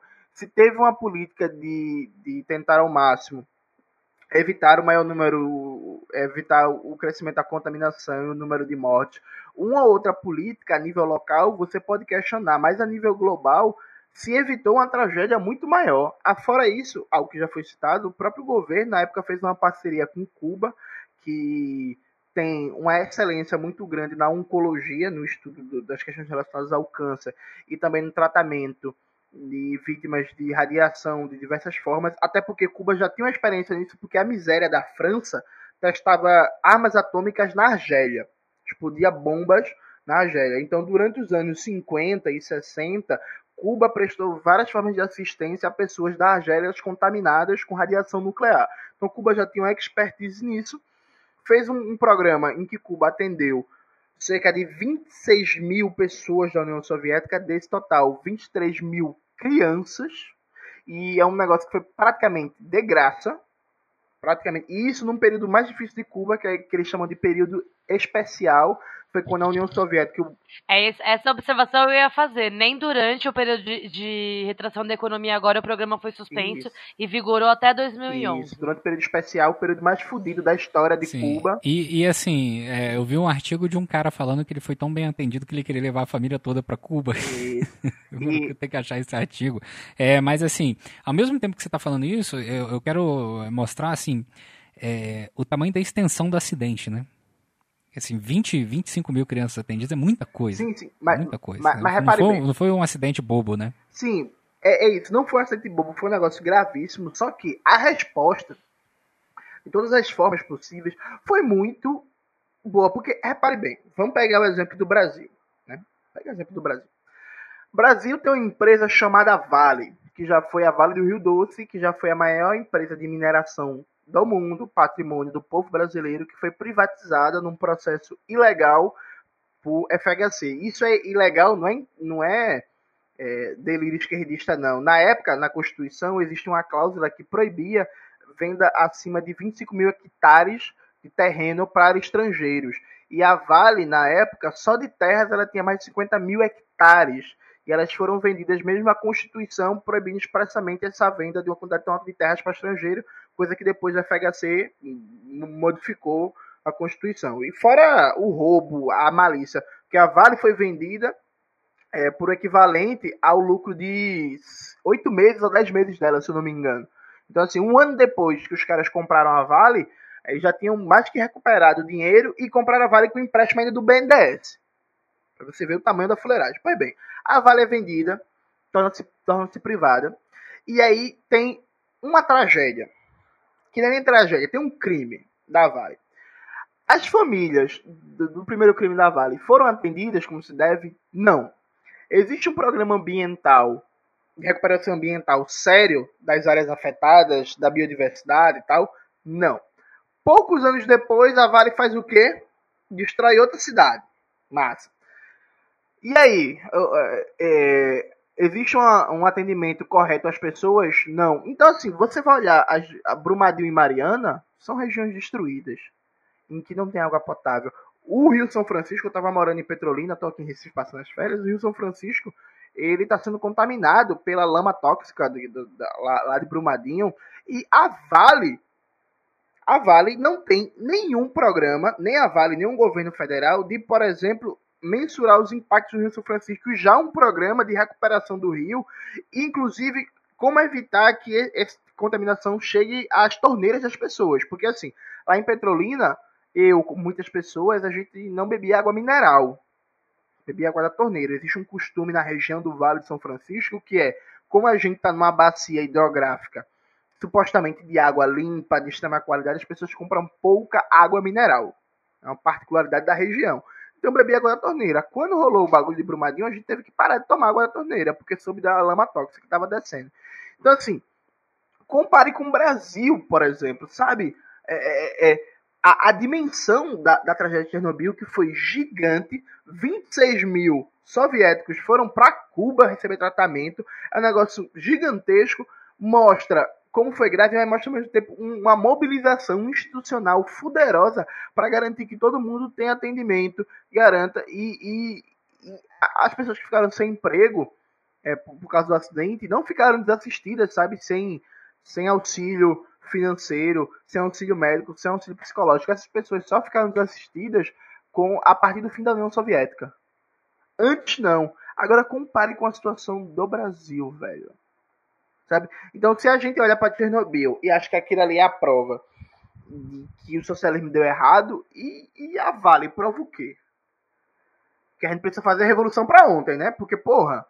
E detalhe que, mesmo tendo dois crimes no repertório, Mariana e Brumadinho, a política de segurança da Vale continua sendo uma bosta e tem um bocado de barragem por aí espalhada que está com ameaça de rompimento e que até hoje a Vale nunca, nunca efetivou nenhum tipo de política séria para reduzir esses riscos e, e, e ter uma política é, de verdade para a questão. Ah, fora isso, ninguém foi preso. Tem um, uma dimensão que é importante. Ninguém foi preso, tá tudo de boa. E o próprio ministro do Meio Ambiente do governo Bolsonaro, coisa que no governo Dilma não foi muito diferente, inclusive é bom frisar, tratava o, o, o da Vale e os acionistas como vítimas e não culpados. Meio que todo mundo é vítima, o povo brasileiro de maneira geral. Então, assim, a gente tem que ficar muito atento para isso, para não não tomar postura que, tipo assim, porra, tá vendo, velho? A União Soviética era uma merda, né? Olha aí o que aconteceu. Sendo que a gente mora no Brasil, em que uma empresa destruiu duas cidades, matou uma caralhada de pessoas de maneira direta, de maneira indireta. Vai matar mais uma caralhada no, nos próximos anos, porque até hoje existe um esforço das universidades de fazer estudos de impacto das duas tragédias e saber o quanto isso é, vai prejudicar na saúde das pessoas a longo prazo. Só que esse esforço ele não é um esforço institucional que tem amparo do governo, é um esforço de departamento de pesquisa da universidade, que universidades essas que estão passando por um processo de míngua de orçamento, né, de cortes, de ataques e por aí vai. Então, o nível do absurdo é tão grande que até hoje a gente não tem uma dimensão real dos impactos da, dos crimes da Vale. E a gente para para falar mal da União Soviética para nos anos 80, sendo que a galera dentro de um quadro mais geral, com algumas falhas aqui, outros ali, conseguiu garantir uma mobilização de atendimento satisfatória. E o camarada Fidel Castro, aí para concluir, passar a palavra, tem um discurso dele que ele dá quando chega a segunda leva de crianças para Cuba, já tá, Cuba já tá fudida assim, no período especial começando. E Fidel fala assim: "Não importa o que aconteça, nós vamos manter o atendimento para essas crianças. Esse é o nosso dever revolucionário. Que homem, senhoras e senhores. Bom, eu queria pontuar aqui só outra questão que o Jones acabou levantando em relação a essa questão, né? É que é, se a gente tomar para uma proporção somente o acidente, que é o fim do sistema econômico, etc., por causa desse acidente, obviamente que não foi só um acidente, né? Foi um acidente, porra, é, é, é nunca tinha acontecido numa escala dessa, não tinha acontecido no planeta, alguma coisa desse gênero. Foi extremamente preocupante. O Jonas já pontuou aí, né? É, como foi o atendimento dessas pessoas, né? Que eu acho muito louvável. Mas a gente tem que lembrar, por exemplo, que o maior acidente de escala mundial, né? Radiológico. É, civil que aconteceu no mundo, aconteceu aqui no Brasil, num ano depois de Chernobyl, né, que foi em 87, que foi o acidente radiológico de Goiânia, né, que afetou cerca de mil pessoas, e produziu mais de 13,5 toneladas de lixo atômico, né? Então, assim, é... não é uma coisa que acontece. E, e outra coisa, né? Foi mais bizarro ainda de tudo em relação ao acidente de Goiânia é que basicamente a pessoa foi tipo jogou, descartou a parada num, num, num lixão, sacou? Então, assim, enfim, né? É, acidentes e acidentes, né? Espero que a Angra dos Reis que está perto de mim aqui não aconteça nada com ela, não. Continue, Angra. Enfim, é, eu acho que é isso, né? É, Débora, você quer colocar mais algum ponto? Não, eu acho que. Eu não tenho nem mais o que falar depois do, do, da frase do Fidel no final. Acho que, é, acho que diz Bom. tudo. Bom, infelizmente nós tivemos uma baixa aqui no Revolu Show. Nosso físico de plantão que estava aqui, o Ailan, ele ia trazer é, algumas outras questões também de comparações em relação ao que ele tinha pesquisado sobre a, a extensão dos acidentes entre Chernobyl e Fukushima, né? Mas eu já tinha acabado de me adiantar algumas coisas. Que o acidente de Chernobyl foi muito maior que de, de Fukushima. Fukushima foi muito mais contido, apesar dos dois terem tido o mesmo nível de escala de é, nível de acidente mundial, né? Fukushima foi o segundo acidente da mesma escala no mundo depois do, do acidente de Chernobyl. Né? A escala é muito parecida, o reator também explodiu, só que foram três reatores, não foi um só, como foi no caso da, da de Chernobyl e Fukushima tem outros agravantes que até 2015 eles estavam tentando resolver um grande problema que era o que fazer com toda a água que eles estão utilizando para resfriar o que sobrou dos reatores. Né, que existia uma possibilidade disso transbordar e vazar no Pacífico e cagar o Pacífico inteiro. Mas parece que eles conseguiram resolver esse problema aí. Chernobyl hoje, né, foi terminada uma um novo lacre né, em, em cima de, de, Chernobyl, né, que eles fecharam, selaram mais uma vez a região. Infelizmente a série acabou produzindo algumas pessoas completamente retardadas de irem no local e tirarem fotos. Eu não sei se vocês viram isso. Eu vi né? isso. Cara, isso, porra, velho, o que, que tá acontecendo com, nossa, com o mundo, né, velho? Esse negócio, esse fenômeno do, do, excesso de exposição tá, tá difícil, inclusive, é uma coisa que a gente podia discutir em algum momento, assim. É, aqui no Revolution também, porque, porra, o maluco viajar pra Chernobyl pra tirar fotinha é foda. Dureza.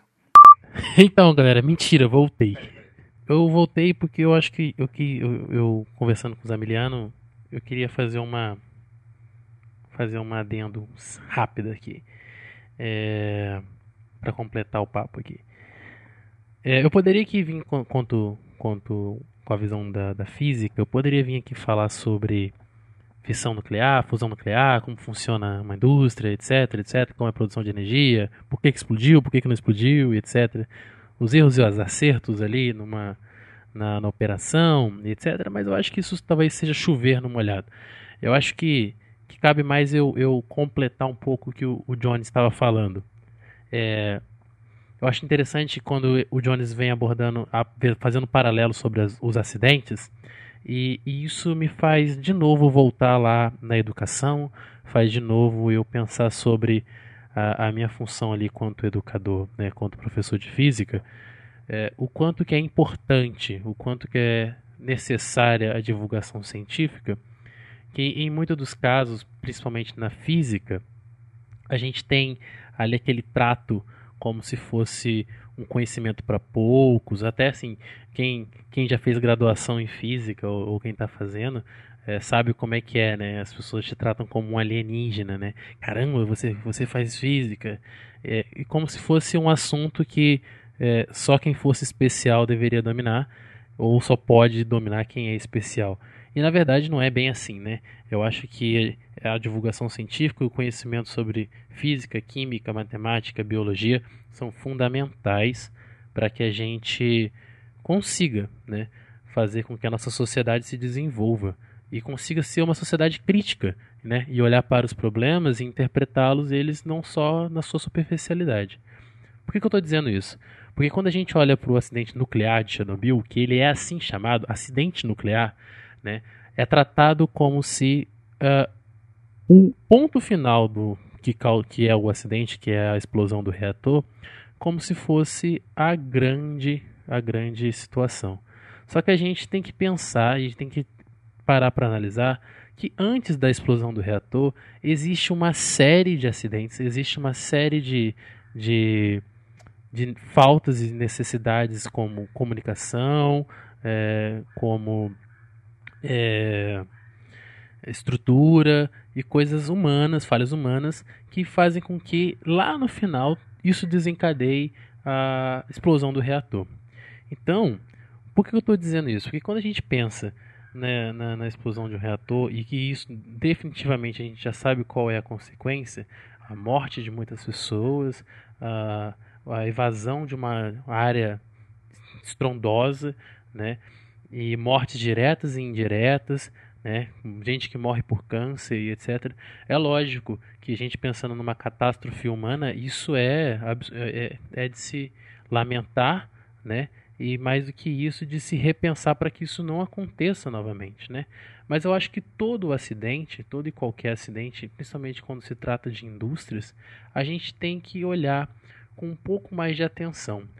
Uh, por exemplo, quando o Johnny cita a questão da Vale, é, ali também tem negligências humanas, ali também tem negligências operacionais, ali tem negligências estruturais, e tudo isso faz com que o acidente que acontece, por exemplo, na Vale, é, em questões de acidente, eu queria deixar isso bem claro, eu não estou sendo aqui não humano, né, dizendo, ah, mas morreu mais gente, não, não estou comparando isso, estou comparando só a questão estrutural mesmo, o que causa um acidente, entende? No final das contas, é, é a mesma coisa, sabe? É, talvez até em algumas proporções maiores ou menores a critério de análise. É, então, o que eu acho que, como o, acidente de Chernobyl é, é um acidente que no final do processo da cadeia de acidentes a gente tem um acidente nuclear, é muito mais fácil eu manipular, é muito mais fácil eu fazer as pessoas acreditarem que isso tem uma, uma proporção maior do que, por exemplo, um acidente numa barragem.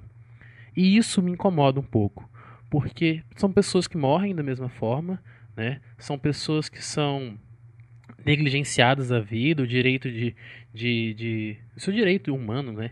E isso, isso, eu acho que não pode ser bem tratado assim. E como em Chernobyl a gente está falando ali de um acidente nuclear, e como eu volto a dizer, as pessoas não têm um domínio tão. tão é, na verdade, não tem domínio né, sobre o assunto. Né? É, são poucas pessoas, talvez, que estejam ouvindo esse podcast agora que saibam minimamente falar sobre física nuclear, que é um assunto que foi introduzido há pouco, pouquíssimo tempo na, na grade curricular mínima do, do, do ensino médio.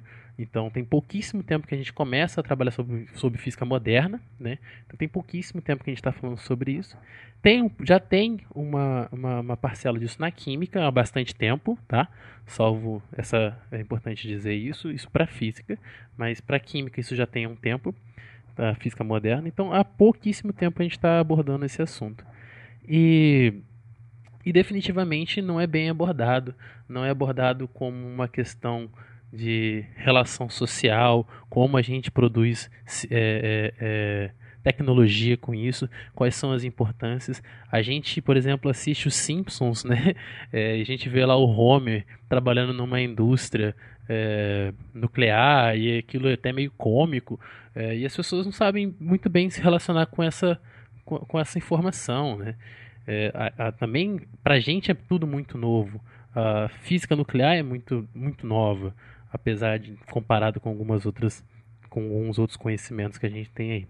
Então, eu, eu acho que eu consigo contribuir aqui é, é esse alerta, assim, é, o quanto que dizer que é um acidente nuclear não faz parecer que isso é um acidente especial ou que isso é um acidente é, diferente dos outros acidentes. É um acidente comum como qualquer outro, que acontece em qualquer sociedade, que acontece em qualquer estrutura, que pode acontecer em qualquer empresa, se não tiver ali é, os quesitos básicos para que não aconteçam acidentes, né?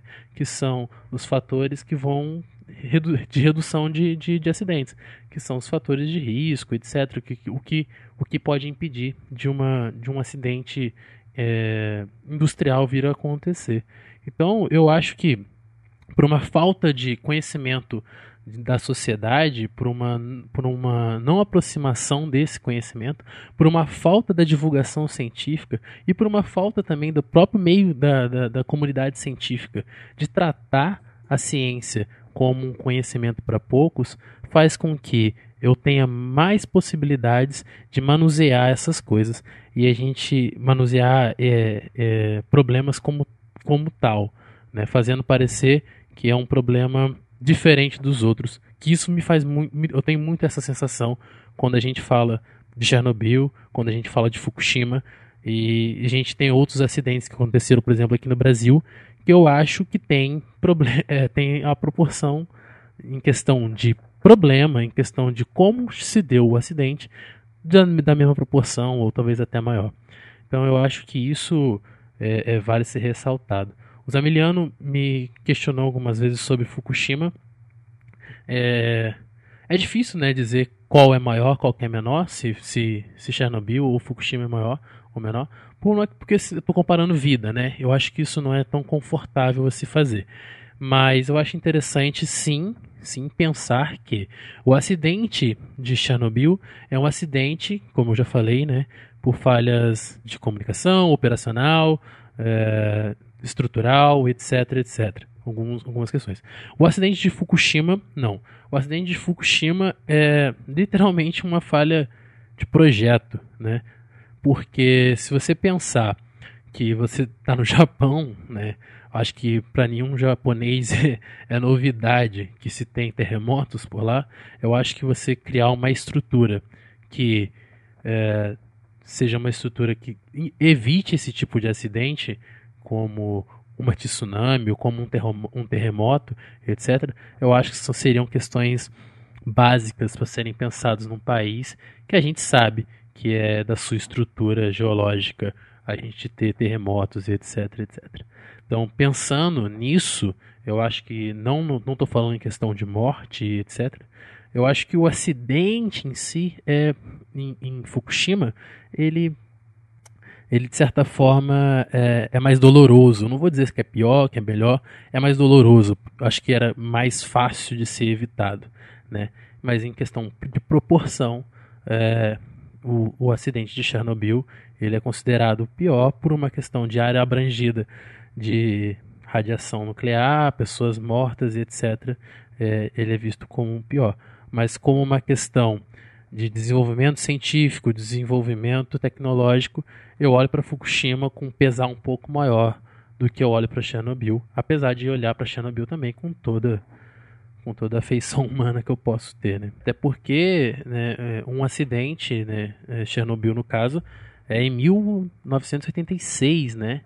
Enquanto Fukushima é 2011, né? Então, assim, ainda mais Fukushima por conta de ter já ter tido a experiência de Chernobyl, né?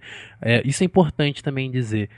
É, quem já trabalhou em empresa, isso não é só na física, ou, ou isso para quem já trabalhou né, com, com causalidade de acidentes, eu já tive essa, essa oportunidade, sabe que é, um acidente ele tem que ser verificado, e é o que acontece em Chernobyl, justamente para que o acidente não aconteça de novo.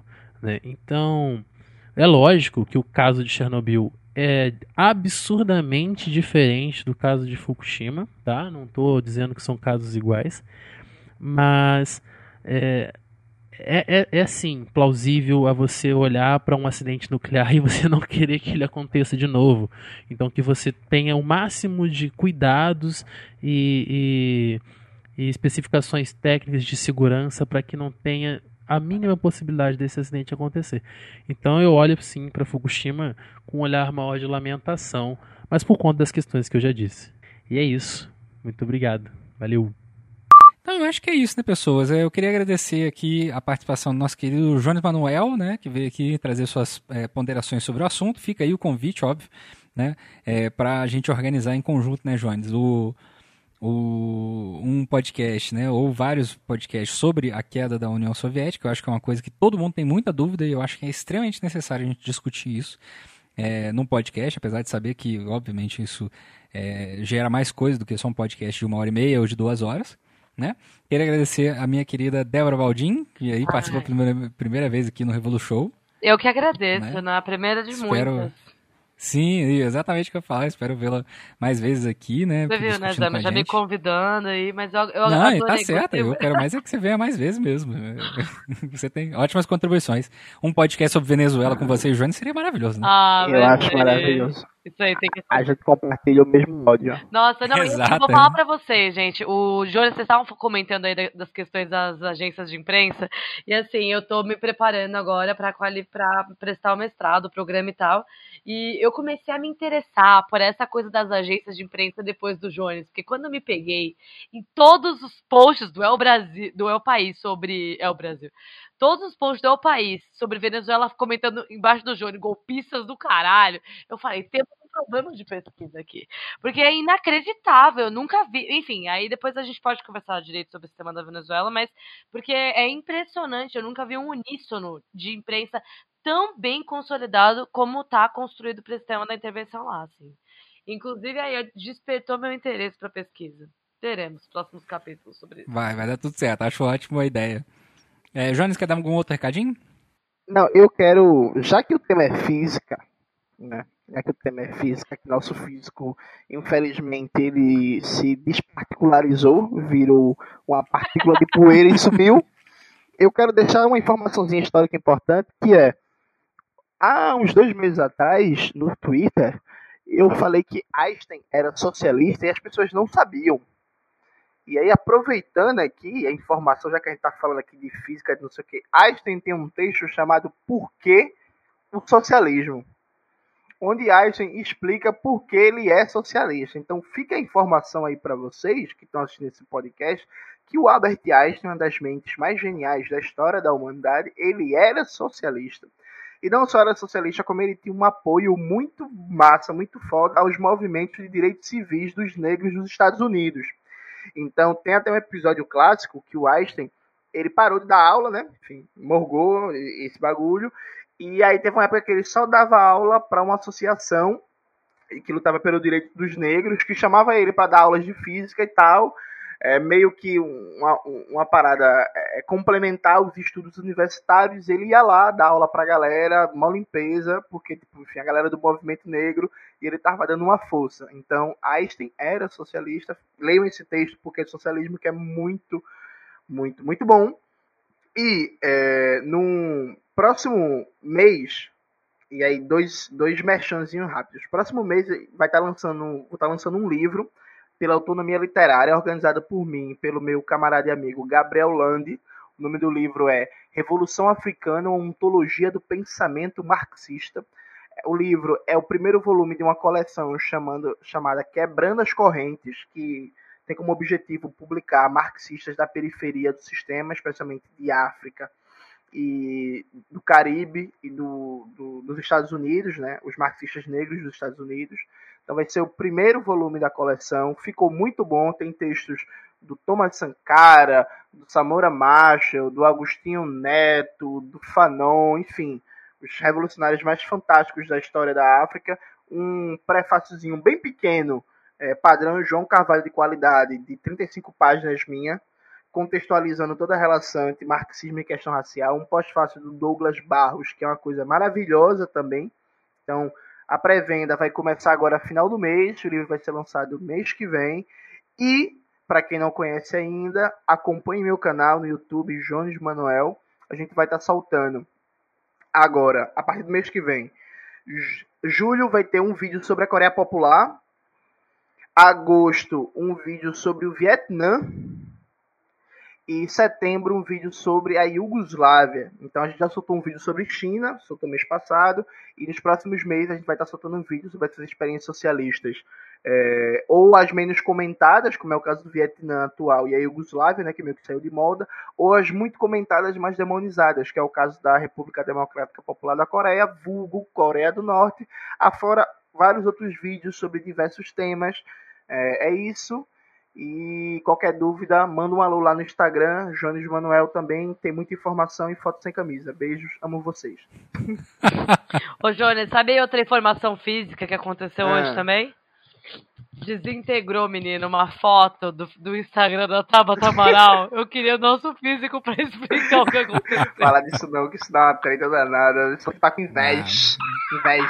as pessoas ficam nervosas. Inveja. Porque a gente discorda Ai, da Tabata. desculpa, não pode, gente. né? É que aconteceu. Fiquei sabendo que não pode Uma discordar. loucura. Pode não. Mas enfim, né? Desintegrou. É, nesse finalzinho aí, eu aproveitava só para a última ponderação em relação à série. É, Boris Sherbina, né? As pessoas não sabem, mas Boris Sherbina morreu em 1990, ele com 70 anos. É, não sabe precisar se isso tem a ver ou não com ah, os problemas em relação à exposição do período que ele teve em Chernobyl, né? Mas morreu com 70 anos já é bastante coisa naquela época. E que, é, além disso, né, Boris Sherbina também, depois do desastre de Chernobyl, foi para o grande desastre que eu acho que foi na Armênia, que teve um terremoto fudido, né? E o cara foi lá resolver isso também, né? O que vai de contra a, a série, porque o Sherbina ele se coloca mal na série, né? Como se ele fosse um cara meio incapaz e por isso que o pessoal mandou ele pra lá. E assim, não faz o menor sentido isso, porque você vai mandar um cara incapaz para dois desastres é, de magnitudes tão bizarras, né? Enfim. A série acaba dando uma forçada de barra nisso. Então é isso, gente. Eu queria agradecer mais uma vez a vocês todos e espero que vocês tenham gostado. Né? Esse podcast, obviamente, só foi possível de ser produzido graças a nossos queridos e amados padrinhos e padrinhas, é, porque eu não gosto de chamar de madrinha assim. É, e, e nos auxiliam aí no padrim.com.br barra Revolution. Então, se você quiser também ser um padrinho nosso aí, sinta-se à vontade. Caso você não tenha condições de ser padrinho, faça o que todo mundo deve fazer sempre compartilhe esse podcast e, obviamente, nos fale se está bom ou se está ruim. Tá ok? Então, tchau, tchau pra todo mundo. Um tchau, tchau coletivo aí. Tchau, tchau. Tchau. Ah, alguém tem que, que Tchau. ficar no tchau, lugar do gente. João, né? Tchau. Tchau. Tchau. Beijo, gente. Half-Death.